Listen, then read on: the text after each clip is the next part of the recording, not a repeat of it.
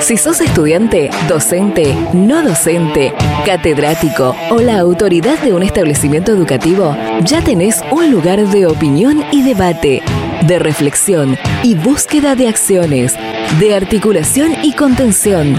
Durante los próximos minutos, escucha Data Universitaria con la conducción de Facundo Acosta. Bienvenidos y bienvenidas una vez más a este espacio dedicado a la comunidad que le da vida a las universidades. ¿Qué tal? ¿Cómo les va?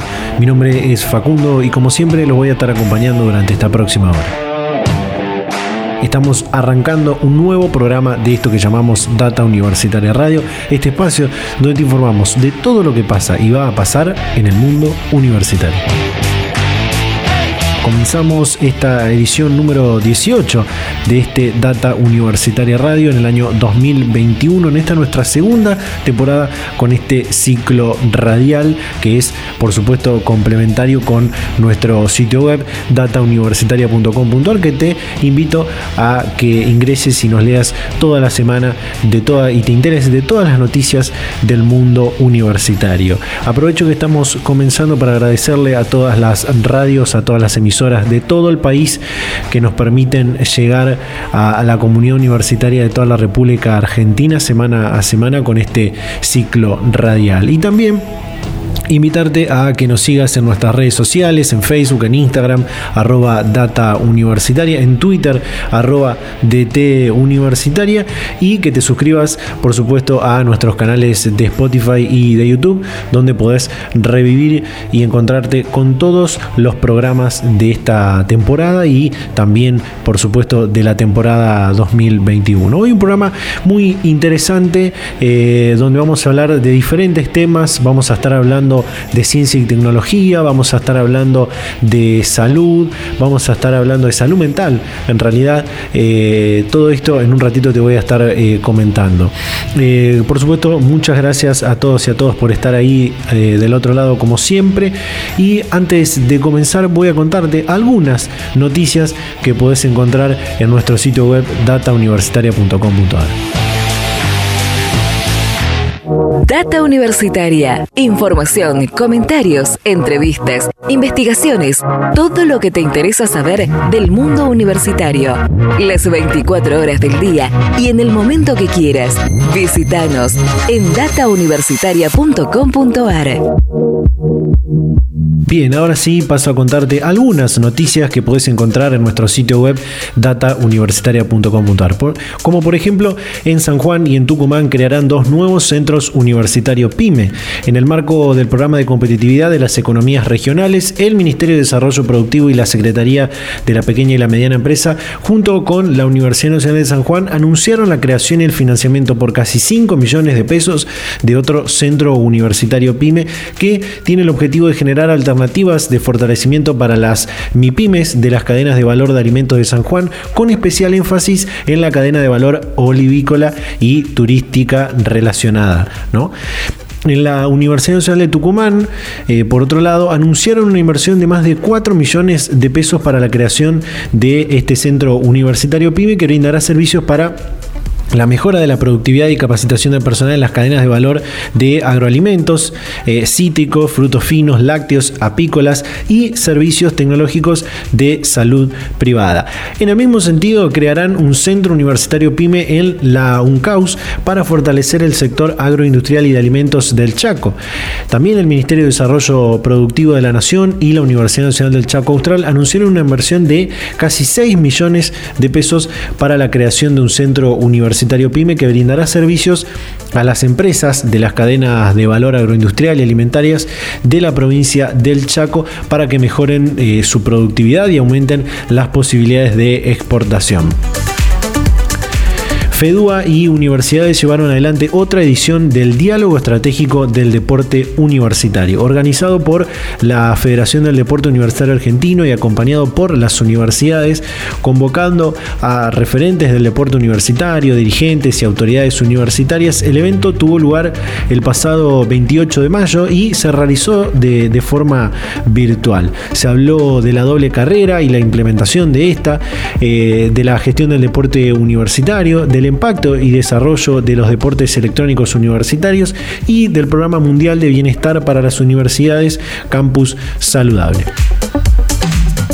La Universidad de Tierra del Fuego tiene nuevas autoridades para el periodo 2021-2025, en un marco electoral atravesado por la pandemia, con una histórica sesión virtual y dando cumplimiento a los protocolos, el máximo órgano de gobierno de la Universidad Nacional de Tierra del Fuego, la, Asamblea Universitaria, donde están representados todos los claustros, docentes, no docentes, estudiantes y graduados, dieron eh, lugar al cambio de gestión del rectorado de la universidad, eligiendo por 21 votos positivos a la lista que encabezaron Daniel Fernández y Diana Viñoles como rector y vicerrectora respectivamente. Eh, seguramente en las próximas semanas vamos a estar comunicándonos con las nuevas autoridades de la Universidad de Tierra del Fuego. También la UNICEN renovó sus autoridades para el periodo 2021-2025. Estas se celebraron el pasado viernes 28 de mayo de forma remota. Eh, la universidad, eh, la se celebró en la, Asamblea Universitaria de la, Universidad Nacional del Centro de la Provincia de Buenos Aires, la UNICEN, que eligió sus nuevas autoridades, como decía, para el periodo 2021-2025. Con 134 votos a favor, fueron elegidos como rector y vicerrectora Marcelo Aba y Alicia Espinelo. Esta última, Alicia Espinelo, que hasta entonces era decana de la Facultad de Ciencias Humanas, es la primera mujer en la historia institucional de esta casa de estudios que se, que se desempeñará como vice rectora. Esta es una, noticia muy importante para eh, las políticas de género y, la y poder cumplir con la, con la paridad de género. ¿no? Eh, FEDUN exige al gobierno de Cava incluir a docentes de universidades públicas en el plan de vacunación. En los últimos días y semanas circuló un formulario donde el ítem del grupo 5 detallaba que es para docentes y no docentes de institutos de educación superior, universidades dependientes del gobierno de la ciudad de Buenos Aires e instituciones privadas incorporadas a la enseñanza oficial. Y de esta manera se, incluía, se excluía a los docentes, por ejemplo, de la Universidad de Buenos Aires. Este registro debía cumplir de alguna manera con lo que estableció el Consejo Federal de Educación en una reunión a mediados del mes de febrero, ordenando en cinco grupos estratégicos a los trabajadores y personal del sistema educativo de todos los niveles, siendo el nivel universitario el quinto y último grupo. Finalmente, el formulario en cuestión para la Ciudad Autónoma de Buenos Aires en los últimos días se retiró directamente, eh, o hasta el momento, este ítem número 5 y desde el gobierno de la ciudad de Buenos Aires, del Ministerio de Salud de, esta jurisdicción, anunciaron que los universitarios eh, van a ser vacunados eh, al igual que la población general presentan los resultados de una encuesta sobre el impacto de la pandemia en las rutinas educativas. Este lunes 31 de mayo, la Secretaría de Políticas Universitarias del Ministerio de Educación de la Nación, ante un importante grupo de autoridades universitarias de las instituciones del Consejo Interuniversitario Nacional, presentó los resultados de las encuestas sobre el impacto de la pandemia del COVID-19 en las rutinas educativas de las universidades que se realizó entre septiembre y noviembre del año 2020. Las encuestas se realizaron a autoridades, estudiantes, docentes y no docentes del sistema. La próxima semana vamos a contar con mejores datos más específicos y algunas declaraciones sobre este tema la Universidad Nacional del Litoral comenzará a controlar la calidad de productos derivados del cannabis.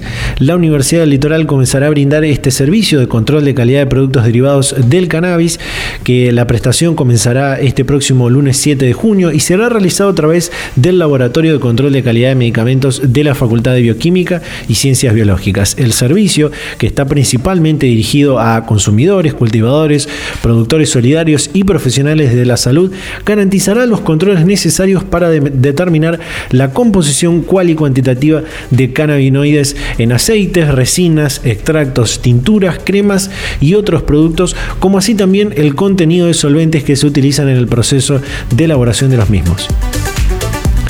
Por último, te cuento que científicas de la Universidad Nacional de La Plata crean un modelo matemático que estudia la coinfección simultánea con dengue y COVID-19. La doctora, la doctora Paula Bergero, coautora de este trabajo junto con la doctora Nara Ghisoni, explicó que el objetivo de esta investigación fue desarrollar una herramienta que permita representar la situación en lugares donde circularán dengue y COVID-19 al mismo tiempo y así poder describir a aquella población que tuviera ambas enfermedades. Todo esto fueron algunas noticias que podés encontrar en nuestro sitio web datauniversitaria.com.ar también otra noticia eh, que hasta el momento no estuvo en nuestro sitio web es que eh, Argentina va a poder eh, producir también la vacuna contra el coronavirus Sputnik B tras superar algunos estándares que pedía el Instituto Gamaleya. se va a poder producir en la Argentina la Sputnik B. es, una, es una gran e importante noticia en el marco del COVID-19. ¿Qué vamos a tener en este programa? Vamos a hablar con el doctor Hugo Ortega, vicedecano de la Facultad de Ciencias Veterinarias de la Universidad Nacional del Litoral y director del Centro de Medicina Comparada, sobre las evaluaciones de la Sputnik B, justamente, que se realizaron en este centro. También vamos a tener una entrevista con Leonardo Gorbax, que es el licenciado en Psicología de la Universidad de Buenos Aires y exdiputado de la Nación, autor de la Ley de Salud Mental y de la Ley de Enfermedades Poco Frecuentes. Vamos a estar hablando justamente sobre salud mental en el marco de la pandemia. Y también vamos a estar hablando con Javier Lottersberg, eh, coordinador de la red de vinculación tecnológica de las universidades nacionales dentro del CIN, sobre la semana y el día de la vinculación tecnológica. Todo esto en este nuevo programa de Data Universitaria Radio que arrancamos de esta manera. Data Universitaria, información, comentarios, entrevistas, investigaciones, todo lo que te interesa saber del mundo universitario. Las 24 horas del día y en el momento que quieras. Visítanos en datauniversitaria.com.ar. Bien, vamos a comenzar entonces este programa eh, con esta primera comunicación, como te contaba recién. Vamos a hablar con el doctor Hugo Ortega, vicedecano de la Facultad de Ciencias Veterinarias de la Universidad Nacional del Litoral. Doctor, ¿qué tal? ¿Cómo le va? Bienvenido a Data Universitaria Radio. ¿Qué tal? Buenas tardes, ¿cómo estás? La Universidad Litoral, a través del Centro de Medicina Comparada que tiene la, Facultad de Ciencias Veterinarias, formó parte de las pruebas de validación de la vacuna Sputnik B contra eh, el COVID-19. Imagino representa una emoción muy grande. ¿Cómo fue este proceso y qué, fue lo que aprobar, eh, aportaron? Sí, el Centro de Medicina Comparada depende tanto de la Universidad Litoral como de CONICET y es un centro que hace más de 20 años está contribuyendo al desarrollo farmacéutico. Somos el único centro del país que cuenta con una certificación internacional que se llama de buenas prácticas de laboratorio que permite evaluar fármacos para el registro en diferentes países. Somos el único centro en el ámbito público del país que, la, que, lo, que lo tiene. En esta pandemia estamos trabajando en varios proyectos de vacunas, tratamiento y demás, y entre ellos está el está el, lo que es la validación de algunos de los lotes pilotos de la, de la vacuna Sputnik y también vamos a trabajar, vamos a participar en la validación de todos los lotes que es una, digamos, una experiencia interesante porque es poner en visibilizar algo que venimos haciendo de hace mucho. Tal vez no tiene, sobre todo en Buenos Aires, no se conoce y demás, pero es un trabajo permanente que viene haciendo nuestro centro.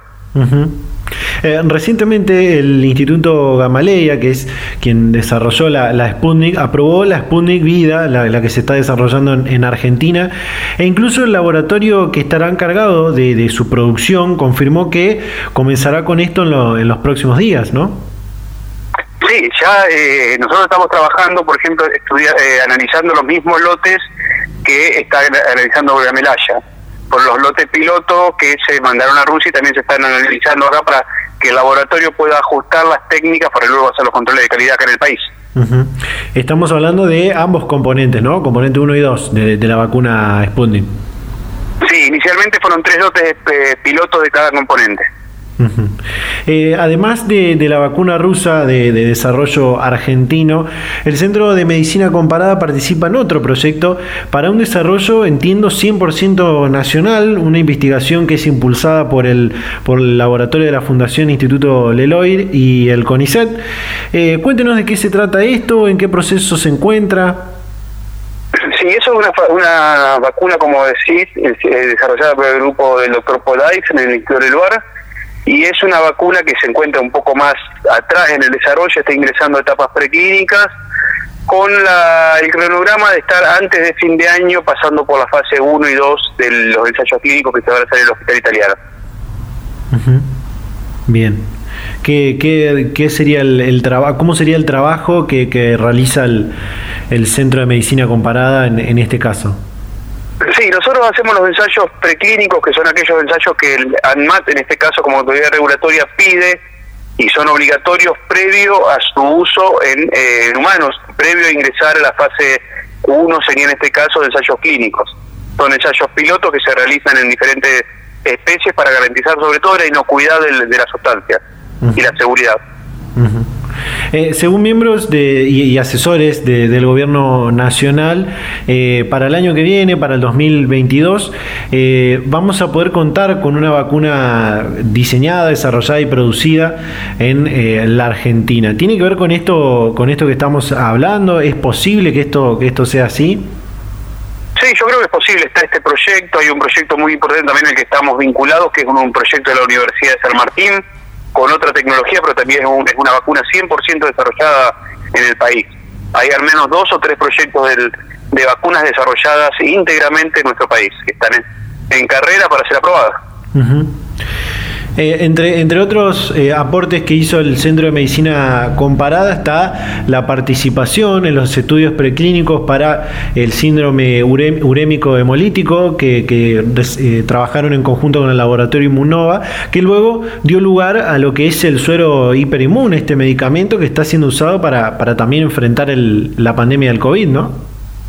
Sí, trabajamos, fueron prácticamente tres años de trabajo, ya se, si no me equivoco fue 2015 en adelante eh, en el desarrollo de lo que fue el primer eh, medicamento 100% biológico innovador de Argentina, que es el es un suero equino hiperimune, pero diseñado para el tratamiento del síndrome hemolítico, el famoso mal de las hamburguesas crudas, y que justamente eso sirvió como plataforma para luego el desarrollo rápido y aprobación de eh, lo que es el suero equino hiperimune de ahora para COVID. participamos en en trabajos de estudio de biodistribución y varios parámetros más. Eh, también estuvieron, eh, eh, formaron lo que es el protocolo para determinar la eficacia de, un respirador que fue desarrollado también en la, en la provincia de Santa Fe, que también dio una, una, gran participación del centro en, el marco de la pandemia, ¿no? Sí, eso fue a principio de la pandemia, fue el primer desafío que tuvimos porque estábamos en pleno aislamiento, reordenando las actividades del centro como actividades esenciales y tuvimos un requerimiento, me acuerdo, en marzo del año pasado, que se tuvo que resolver muy rápido y realmente fue fue un, desafío poder resolverlo en ese momento, no es un desafío en otro momento, pues, para que tengas una idea, el centro realiza alrededor de 150, 160 protocolos por año, o sea que día por medio estamos iniciando un protocolo nuevo, un, un desafío nuevo de un, sea un control de calidad o la evaluación compleja de un medicamento. O sea que el ritmo de trabajo lo tenemos. lo que fue ese momento era el momento en que se hizo. Claro. Eh, contanos un poco eh, de, la participación de, los investigadores y, quienes forman parte del, Centro de Medicina Comparada en los otros desarrollos de, candidatos vacunales que, nos contabas a nivel internacional. Eh, tengo entendido que hay uno con una universidad de, Brasil. contanos. El equipo de trabajo tiene más de 60, 70 personas, investigadores de CONICET, docentes de universidad, investigadores de Universidad Litoral, personal de apoyo de CONICET, no docentes, becarios, a incluso alumnos de la facultad que becamos con los fondos del servicio.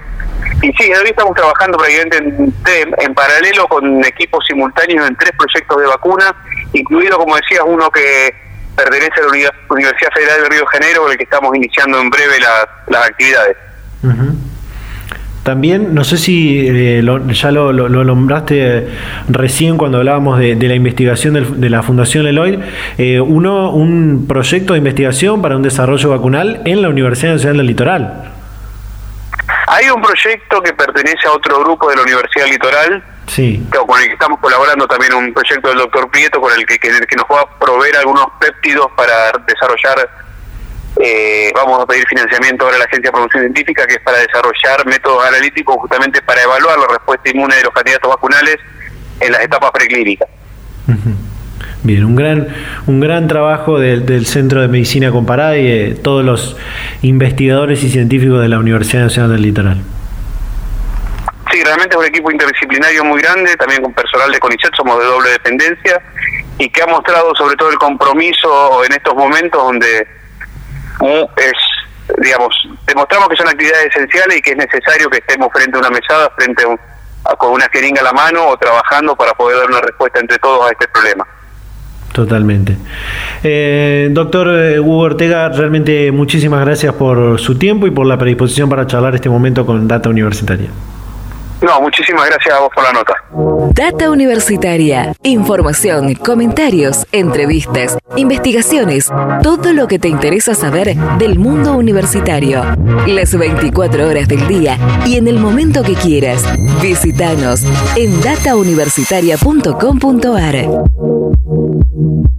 Bien, ahí estaba la comunicación con el vicedecano de la Facultad de Ciencias Veterinarias de la Universidad Litoral, el doctor Hugo Ortega, sobre eh, el aporte del Centro de Medicina Comparada eh, para las pruebas de validación de la vacuna Sputnik V, que, como decíamos en la apertura, está próxima a producirse en, nuestro país, en la Argentina, a través del laboratorio Richmond. También probablemente en los próximos programas podamos hablar con quienes van a, desarrollar esta, esta vacuna, este candidato vacunal.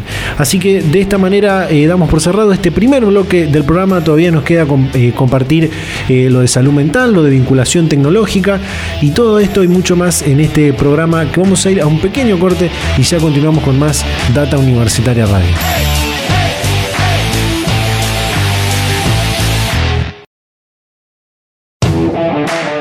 Volvemos con más Data Universitaria Radio en este programa número 18 del año 2021 de esta nuestra segunda temporada con este ciclo radial. Como te contaba en la apertura, íbamos a estar hablando de eh, salud mental en el marco de la pandemia y está para hablar con nosotros el licenciado en psicología por la Universidad de Buenos Aires, ex diputado de la Nación, autor justamente de la ley de salud mental Leonardo Gorbax. Leonardo, ¿qué tal? ¿Cómo estás? Bienvenido a Data Universitaria Radio. ¿Qué tal?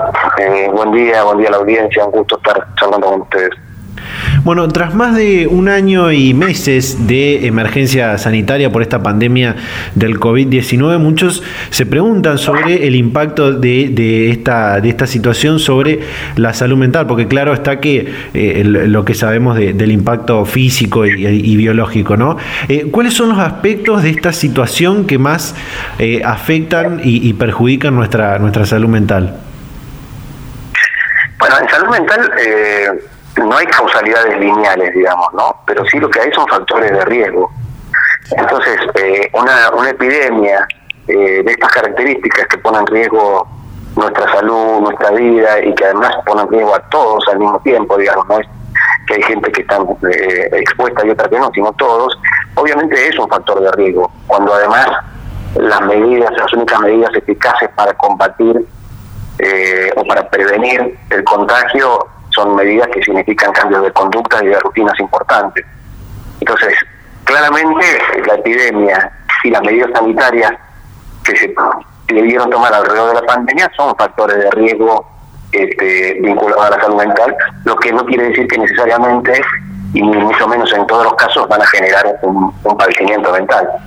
Eh, ¿Cuáles son las características que uno diría? Bueno, primero, eh, la exposición a una enfermedad de característica mortal eh, ya es un factor, digamos, de, estrés o un factor de riesgo para la salud mental importante. Eh, el hecho de, tener que suspender las rutinas, las actividades, el hecho de tener que suspender proyectos vitales que uno podía tener, eh, el hecho de no poder programar hacia futuro, porque no es solamente una cuestión de eh, estar encerrado en un espacio físico, sino en un espacio de, tiempo, digamos, ¿no? Como si el tiempo se hubiera suspendido y uno no, no puede programar demasiado hacia adelante porque no sabe cuáles van a hacer las condiciones o cuándo va a haber condiciones para poder hacer determinadas cosas. Entonces, eh, obviamente, esos son factores que eh, obligan a cada sujeto, de acuerdo a su contexto, a sus recursos económicos, sociales y simbólicos, eh, tener que enfrentarlo. Y bueno, en algunos casos eso se puede transitar siempre con alguna dosis de angustia, obviamente, de ansiedad, que,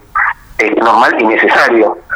Eh, y otros lo transitarán de, peor manera, digamos, ¿no? Mm. porque queden eh, fijados, digamos, en algún duelo imposible de superar, de algún proyecto que no pudieron hacer, o de una muerte cercana que no pudieron este, superar, eh, o yo creo que la peor, el peor crecimiento mental que se puede tener en el contexto de una pandemia es la negación de la realidad. Y, hay gente que lamentablemente y a veces es impulsado por, por factores externos, por medios de comunicación, que se pone en esa posición, digamos, ¿no? de negar la realidad y eso le evita el, sufrimiento, la angustia, pero lo expone nada más ni nada menos que a perder su vida y eso hay que considerarlo también como una forma de padecimiento mental.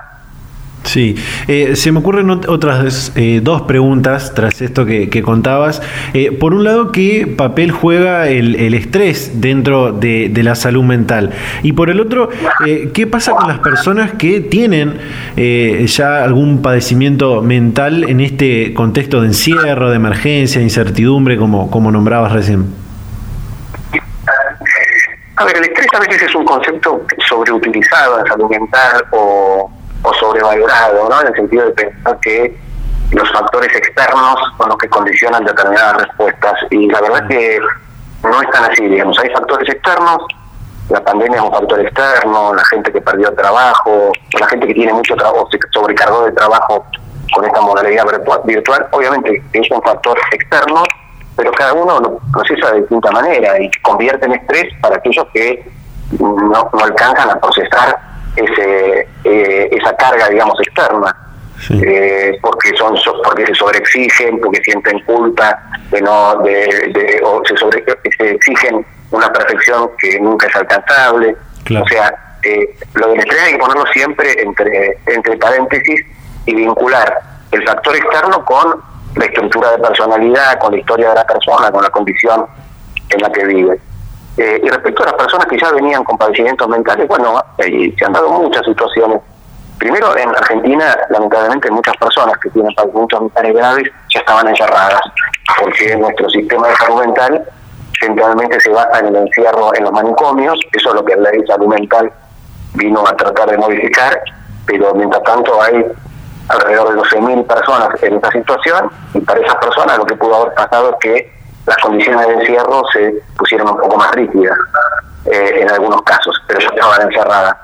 Después tenemos otras situaciones de niños eh, con problemas de autismo o adolescentes que eh, la, cuestión del encierro obviamente genera una complejidad mayor porque tenían su rutina de inclusión escolar o su rutina de tratamiento presenciales que muy difícilmente, en algunos casos, se pudo sustituir, pero muy parcialmente por la modalidad virtual y ahí sí se produjo una situación más complicada, eh, además por, por, nada, por suspender estas rutinas de relación con otros y reducir su campo de, relaciones a lo intrafamiliar. Esto hemos visto que ha habido muchas situaciones y han sido dificultosas, ¿no? El tema es que hay que pensar que, bueno, del otro lado lo que había era este, una, una normalidad que era, que era imposible de construir en estas condiciones, ¿no? Quiero decir, eh, aquellos que, que dicen que el encierro o que la cuarentena trae problemas de salud mental, eh, están diciendo como una verdad muy parcial, digamos. No pueden traer, obviamente, en algunos casos, esa situación, eh, pero si la alternativa es exponerse al contagio de la muerte, no es una alternativa válida y por lo tanto hay que aceptar y tratar de buscar la manera de cumplir con las medidas sanitarias, eh, sabiendo que siempre algo se va a perder, es imposible construir una normalidad cuando no hay condiciones para una normalidad. Totalmente. Eh, Leonardo, recién nombrabas a, la, situación de, los niños, las niñas y, los adolescentes. Eh, se me ocurre también preguntarte por otro sector de, la población, porque bueno, en este casi año y medio que, llevamos en esta situación, mucho se ha hablado de cuidar a los adultos mayores por ser parte de esa población de riesgo que puede ser gravemente afectada por el COVID-19. Pero muchos de estos abuelos y abuelas de, que, son adultos mayores están sufriendo depresión, ansiedad, otros padecimientos de salud mental. ¿De qué manera el Estado y la sociedad tiene que eh, ayudar y acompañar en este sentido a, este sector de, la población? Bueno, yo creo que el plan de vacunación, haber priorizado absolutamente a las personas mayores, que son las que más en riesgo estaban, ha, sido un acierto, ha sido la respuesta más clara del Estado Nacional respecto a este grupo poblacional. Lo que ha pasado es que yo creo que es el grupo que más ha sufrido por distintas razones. Primero porque son los que más han tenido que restringir su, su, vida, digamos, y sus actividades, porque ha sido el grupo de mayor riesgo. Y segundo, porque el acceso a la tecnología, que ha sido lo que un poco nos ha salvado en esta situación y nos ha permitido mantenernos más o menos en contacto, para las personas mayores no siempre está al alcance, digamos, por una cuestión generacional y de conocimientos. Y entonces lo que uno vio es que con el, al principio hubo una adaptación, pero con el tiempo, bueno, muchas personas mayores lo que se plantearon y lo que nos planteaban era, bueno, yo y, ya tampoco me queda mucho tiempo, si el tiempo que me queda lo voy a tener que pasar encerrado, prefiero exponerme un poco más y poder disfrutar o poder hacer algunas cosas este, en lugar de quedarme encerrado eternamente. Entonces, eh, la verdad que ha sido la población que más ha sufrido, pero bueno, también ha habido, por lo menos, no sé, en algunas provincias, este, algunas experiencias de, apoyo telefónico, de líneas telefónicas de asistencia, y yo creo que las recomendaciones en general que se han dado de tratar de no dejarlos solos, en el sentido de que, y ahí yo creo que nos equivocamos cuando del inicio de la pandemia se empezó a hablar de eh, aislamiento social o de distancia social, cuando en realidad se trata de, distancia física, pero no social, ¿no? Por el contrario, lo que hubo que hacer es eh, promover que la gente no se aislara, no se quedara sola y tuviera contacto permanente por teléfono, por videollamada, como pudiera, con las otras personas y en particular con, con las personas mayores. Eh, justamente, eh, Leonardo, iba a aprovechar eh, bueno, tu, formación y también que fuiste uno de los legisladores en su momento que, impulsó y que, que, promovió la ley de, salud mental que cumplió casi 10 años hace, hace muy poco. y con esta incertidumbre con respecto a la, pandemia y su duración, que, es constante, ¿no?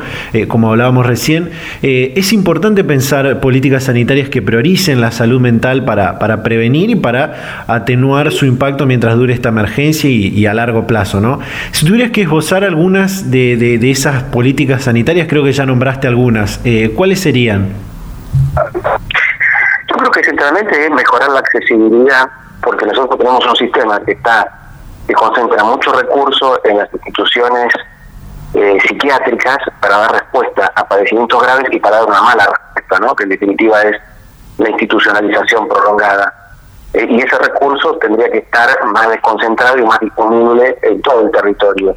Entonces, la desconcentración de los recursos humanos, de los profesionales, para que haya una red de atención en salud mental más cerca de donde vive la gente eh, y mejorar el acceso, yo creo que es una medida positiva. Y después todas las medidas que eh, fortalezcan el lazo social, la inclusión social, eh, ¿Qué quiero decir? Apoyo a clubes, apoyo a espacios de arte, todos los espacios de socialización para todos los grupos etarios, grupos de jubilados, que todo eso son factores protectores de la salud mental. Así como hablamos de factores de riesgo, hablamos de factores protectores también. Entonces, todo lo que se pueda promover desde el Estado, en términos de que la gente no esté sola, que la gente pueda relacionarse eh, dentro de las limitaciones que pueda ir imponiendo la pandemia, que por suerte eh, a medida que avanza la vacunación, de a poco se va, se va a ir pudiendo hacer más cosas, pero yo creo que mm, eh, las políticas de salud mental debieran pasar por ahí, ¿no? Con, con medidas que a veces no son tan específicas como esta que te estoy diciendo, de fortalecer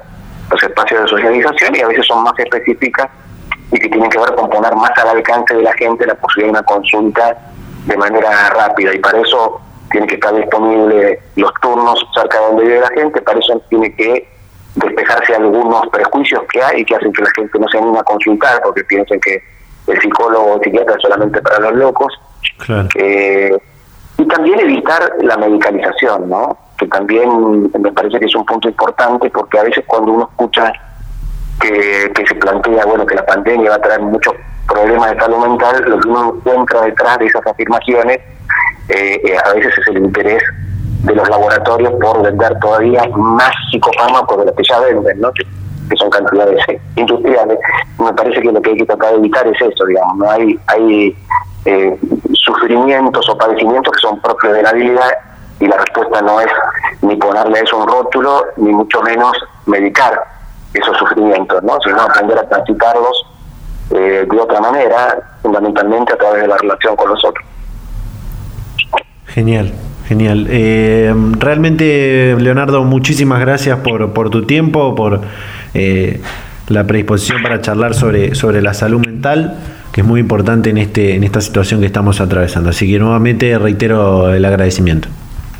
Bueno, un gusto, un saludo a la audiencia y muchas gracias por, por llamarme. Hasta la próxima. Hasta luego. Data Universitaria. Información, comentarios, entrevistas, investigaciones. Todo lo que te interesa saber del mundo universitario. Las 24 horas del día y en el momento que quieras. Visítanos en datauniversitaria.com.ar. Bien, ahí está eh, la comunicación con Leonardo Gorbax para hablar de salud mental.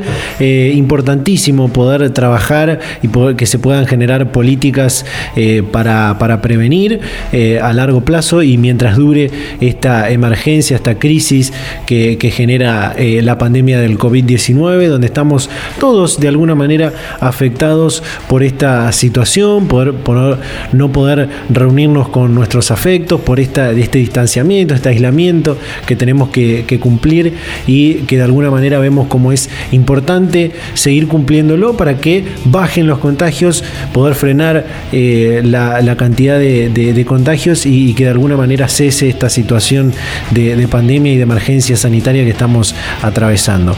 Eh, nos queda todavía compartir un bloque más, nos quedan algunas cosas más para, para compartir con todas y todos ustedes, así vamos a ir un pequeño corte y ya continuamos con más Data Universitaria Radio. Continuamos con más Data Universitaria Radio en este programa número 18 del año 2021, en esta nuestra segunda temporada, ya encaminados al cierre de este programa, pero nos queda esta última comunicación para, para compartir con todas y todos ustedes. Ya está para hablar con nosotros el coordinador de la red de vinculación tecnológica de las universidades nacionales argentinas dentro del Consejo Interuniversitario Nacional, Javier Lottersberg. Javier, ¿qué tal? ¿Cómo estás? Bienvenido a Data Universitaria Radio. ¿Qué tal? ¿Cómo estás? Estamos en el marco de la semana y el Día de la Vinculación Tecnológica instaurado por el CIN y celebrado desde el año 2019. Para arrancar, ¿podrías explicarnos por qué se celebra esta fecha? Eh, el día 4 de junio, que es el Día de la Vinculación Tecnológica, se conmemora el día de nacimiento del profesor Sábato, eh, que fue un eh, Jorge Sábato, que fue un precursor de la vinculación tecnológica en el sector, digamos, científico en su momento vinculado con la metalurgia, pero fue quien junto con Botana describió eh, los mecanismos ideales para que se forme el triángulo virtuoso entre Estado, sistema científico-tecnológico y empresa, para generar una, potencia de, utilización, digamos, de alguna manera de los, de los eh, conocimientos que se generan en el sector científico por el sector industrial. Y bueno, eh, en conmemoración de su nacimiento es que el Consejo de Rectores decidió eh, festejar o celebrar el Día de la Vinculación Tecnológica el 4 de junio. Eh, y para los que por allí no conocen esta parte del sistema universitario, lo que son las redes de vinculación tecnológica, las secretarías de vinculación eh, tecnológica, ¿qué es la vinculación y, transferencia tecnológica en las universidades y por qué es tan, es tan importante, no? Bueno, la vinculación tiene que ver con, eh, de alguna manera, eh, dinamizar todo lo que se genera como conocimientos y tecnologías dentro del sector científico, que eh, somos los que encargados de que eso llegue a, los a algún tipo de destinatarios, ya sea a las empresas, a los estados, a asociaciones civiles, eh, nosotros, digamos, el vinculador tecnológico o la vinculación tecnológica lo que trata de hacer es buscar herramientas para que sea posible que todo eso que muchas veces se genera y, está en el sector, el sector científico, fundamentalmente en las universidades, eh, pueda eh, ser apropiado de alguna manera por alguien, alguna institución, una empresa, quien sea, que pueda transformarlo en algo útil a la sociedad. Entonces, eh, los vinculadores básicamente hacemos eso. La vinculación tecnológica es importante porque es todo un área de trabajo que trata de que todo lo que eh, generamos eh, tenga una aplicación y, puede, y buscar los socios adecuados para que pueda tener aplicación todo el conocimiento generado. Eh, Javier, usted es secretario de Vinculación y Transferencia Tecnológica de la Universidad Nacional del Litoral y esta semana, justamente en este, en este marco, presentaron dos nuevas empresas de, base tecnológica. ¿Qué, nos puede contar sobre ellas? Bueno, eh, es el resultado de, lo que te decía, el trabajo de muchos años de investigadores de UNL y CONICET. Una de las eh, patentes que se transfirió, además participa la, la Universidad de San Martín, y bueno, son dos empresas de base biotecnológica, una que se dedica a la biotecnología vegetal, se llama Infira, eh, que surgieron, bueno, lo bueno, digamos, las dos empresas es lo que denominamos nuevamente spin-off, son eh, eh, generadas en la universidad y a su vez los mismos investigadores decidieron empezar a ser emprendedores. Así que ellos mismos forman una empresa eh, universidad CONICET, eh, en este caso, le licencian la tecnología una vez que esa empresa está eh, constituida legalmente y eh, estas empresas empiezan a operar. Hoy una es de biotecnología vegetal, como te decía, que trabaja básicamente buscando la perennidad de plantas, identificando genes de plantas que le dan perennidad a las plantas, eso hace que el ciclo de vida sea mucho más largo, y la otra trabaja en biotecnología dedicada a la industria farmacéutica, trabajando con moléculas que son neuroprotectoras para tratar enfermedades como Alzheimer, etc. Eh, en, este, en este vínculo que decía entre el sistema científico-tecnológico, la, universidad, eh, en este marco también de, emergencia por la pandemia del COVID-19, muchas investigaciones y, acciones que lleva adelante la universidad se han volcado y han tenido este impacto que, tiene que ver con el, con el COVID y, con la pandemia.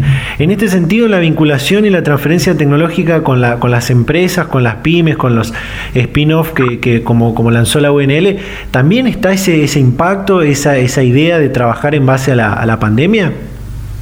Bueno, sí, de hecho la pandemia lo que hizo fue poner de manifiesto, por un lado, la enorme capacidad que, tenía eh, que tiene el sector científico en las universidades y demás en Argentina, y eh, que sabemos cómo hacer para que rápidamente eso pueda ser, como hoy te decía, apropiado eh, desde, el buen desde el buen sentido, ¿no? Que, que alguien que lo pueda llevar al mercado lo haga rápidamente. Y creo que lo que se dio en la pandemia es realmente notable, porque desde la, el trabajo que se hizo rápidamente para, para algunas cuestiones muy muy de coyuntura, hasta el desarrollo de reactivos para diagnóstico, de respiradores, eh, vacunas, etcétera, y que rápidamente también se hayan encontrado socios, porque eso, la única forma de que eso llegue rápidamente era que se buscara un socio privado o que el mismo Estado invirtiera, y la verdad que eh, fue muy efectivo, creo que esto eh, habló muy bien de las universidades, habla muy bien del sector, pero también habla de que eh, la vinculación tecnológica está muy presente en todo el sector, que es algo que venimos trabajando hace muchos años, y bueno, pudimos de alguna manera demostrar que rápidamente el, sistema podía salir a brindar una eh, respuesta a la necesidad que tenía la sociedad. Eh, por otro lado, si hay algo que esta, esta situación, estos 14, eh, más o menos 14 meses que llevamos de, emergencia con la pandemia del COVID, eh, puso de manifiesto es que el mundo está inmerso y cada vez ingresando más en una nueva revolución industrial, tecnológica, de la digitalización, la industria 4.0. En este sentido, ¿se preparan y se forman las nuevas pymes o spin-off universitarias, como, como hablábamos recién, de base tecnológica? en este sentido y, las que tienen algunos años más, no sé, 5 o 10 años más, ¿deben adaptarse rápidamente para, para no sufrir tanto el impacto? Creo que recién me, me nombrabas algo de esto. Sí, sí, eh, claramente eh, hoy el gran desafío de las pymes es poder adaptarse rápido, eh, de las pymes y todas las empresas, lo que pasa es las empresas muy grandes tienen una capacidad de respuesta mucho más más rápida, ¿no? Pero las pymes es adaptarse rápidamente a esta a estos estos nuevos contextos. Imagínate que hace cuando empezó la pandemia, pyme que no podía vender por por redes prácticamente tuvo que dejar de operar las, las, pymes que tenían el ejercicio de empezar a trabajar, de, trabajar con redes, de digitalizar su comercialización, eh, ya eh, estaban eh, sumamente, digamos, estuvieron mucho mejor preparadas. Y lo mismo pasa con todos los procesos productivos e industriales. Ahí también las universidades y, el, el, sector está haciendo un aporte a través de un montón de iniciativas para, para justamente llevarle herramientas de transformación digital a, la, a las empresas. Eh, bueno, nosotros desde la UNL tenemos una plataforma en conjunto que, que nos, nos eh, transfirió el BIT, pero hay, bueno, Pintecar 4.0, que es una plataforma eh, de servicios nacional con la cual el SIN hizo un acuerdo el día 4, justamente en el acto central de la, de la Semana de la Vinculación, también ofrece una plataforma para vínculos y, y también eh, ofreciendo, digamos, esa capacidad de, de, ayuda a las pymes para que puedan rápidamente adaptarse, que, bueno, hoy eh, vimos lo importante que es poder manejar realmente em, esta nueva etapa, como vos decías, esta industria 4.0, que implica muchas cosas, implica que todos los procedimientos, todos los procesos puedan estar ligados, vinculados, eh, y bueno, eh, hoy, por hoy también el sector eh, académico está tratando de llevar una solución a las pymes. Y además el sector productivo puede aprovechar al, sistema científico, tecnológico y, universitario en la importante expansión federal a lo largo y a lo ancho del país que, que este tiene, ¿no? Sí, sí, hoy somos 56 universidades públicas eh, las que estamos en la red y todas tenemos vínculo, eh, estamos distribuidas en todo el territorio, por supuesto que, que provincia de Buenos Aires y, y eh, o, el Gran Buenos Aires y provincia de Buenos Aires es donde más cantidad de universidades hay, pero es donde más gente hay. Y hoy las universidades están muy cerca de los sectores productivos. Yo creo que eso también ha sido un avance en los últimos años, donde las universidades entendimos que teníamos que estar paredes hacia afuera, eh, trabajando con las empresas, estamos haciendo desde la vinculación tecnológica un esfuerzo muy grande y también las empresas en, buscar eh, todos los, en tener todos los puentes para que las empresas vengan a buscarnos. Eh, la verdad que contaba ayer, eh, contaba en, una charla el, rector de la Universidad de San Martín cómo fue el proceso para poder generar sus barbijos activos contra COVID que fueron transferidos a la empresa. Era una empresa que estaba en una terrible crisis por la coyuntura, pero que por esto pudo salir. Yo creo que eso es importante, que las pymes entiendan que las universidades públicas tienen un, aliado estratégico para el desarrollo de su negocio que no tienen que tener miedo en acercarse a buscarlos, que no tienen que tener miedo en, en, venir a pedirnos ayuda. Eh, hoy también hay, eh, eh, hay que destacar que hay mucho apoyo a nivel de nacional, de, a través de la Agencia Nacional de Promoción Científica, el Ministerio de Desarrollo Productivo, de líneas de financiamiento para potenciar esto, eh, donde eh, las universidades junto con las pymes o las pymes junto con las universidades desarrollan nuevos procesos, nuevos productos, y creo que eso eso eh, es, fundamental para para esto que, que vos decías, ¿no? Que de alguna manera se llegue a, que la industria tome rápidamente eh, los conocimientos o que, que se generan o que nos pida algo específico, porque no tiene por qué la universidad está trabajando justo lo que yo quiere, pero sí se puede trabajar justo en el desarrollo, que es lo que las eh, lo que le agrega competitividad, que eso es, de alguna manera lo que hoy necesitamos eh, que tengan nuestras pymes, nuestras empresas. Claro, y, así poder también apuntalar los diferentes sectores, seguir creciendo los diferentes sectores en el marco de esta emergencia, de esta crisis eh, en, conjunto. Eh, Javier, realmente muchísimas gracias por, por, tu tiempo y por la predisposición para charlar este momento con, con Data Universitaria. Muchísimas gracias a usted por el espacio. Es muy importante que la gente, los ciudadanos conozcan el trabajo de las universidades nacionales, provinciales, las universidades públicas, que apuntan a, justamente a fortalecer los tejidos productivos y sociales de toda la, de todo el país. Muchísimas gracias. Hasta luego. Data Universitaria. Información, comentarios, entrevistas, investigaciones, todo lo que te interesa saber del mundo universitario. Las 24 horas del día y en el momento que quieras. Visítanos en datauniversitaria.com.ar. Y llegamos al final, ahora sí, eh, tras esta comunicación que compartimos con eh, Javier Lottersberg, coordinador de la red de vinculación tecnológica del CIN, también secretario de vinculación y transferencia tecnológica de la Universidad Nacional del Litoral, eh, que hablábamos sobre la semana y el día de la vinculación tecnológica, conmemorando al profe Sábato, como él comentaba, y, todo lo importante que es la, la vinculación tecnológica de, las universidades y esta participación que realizan eh, con el, sector productivo. Eh, un programa realmente muy interesante, el que compartimos en el día de la fecha.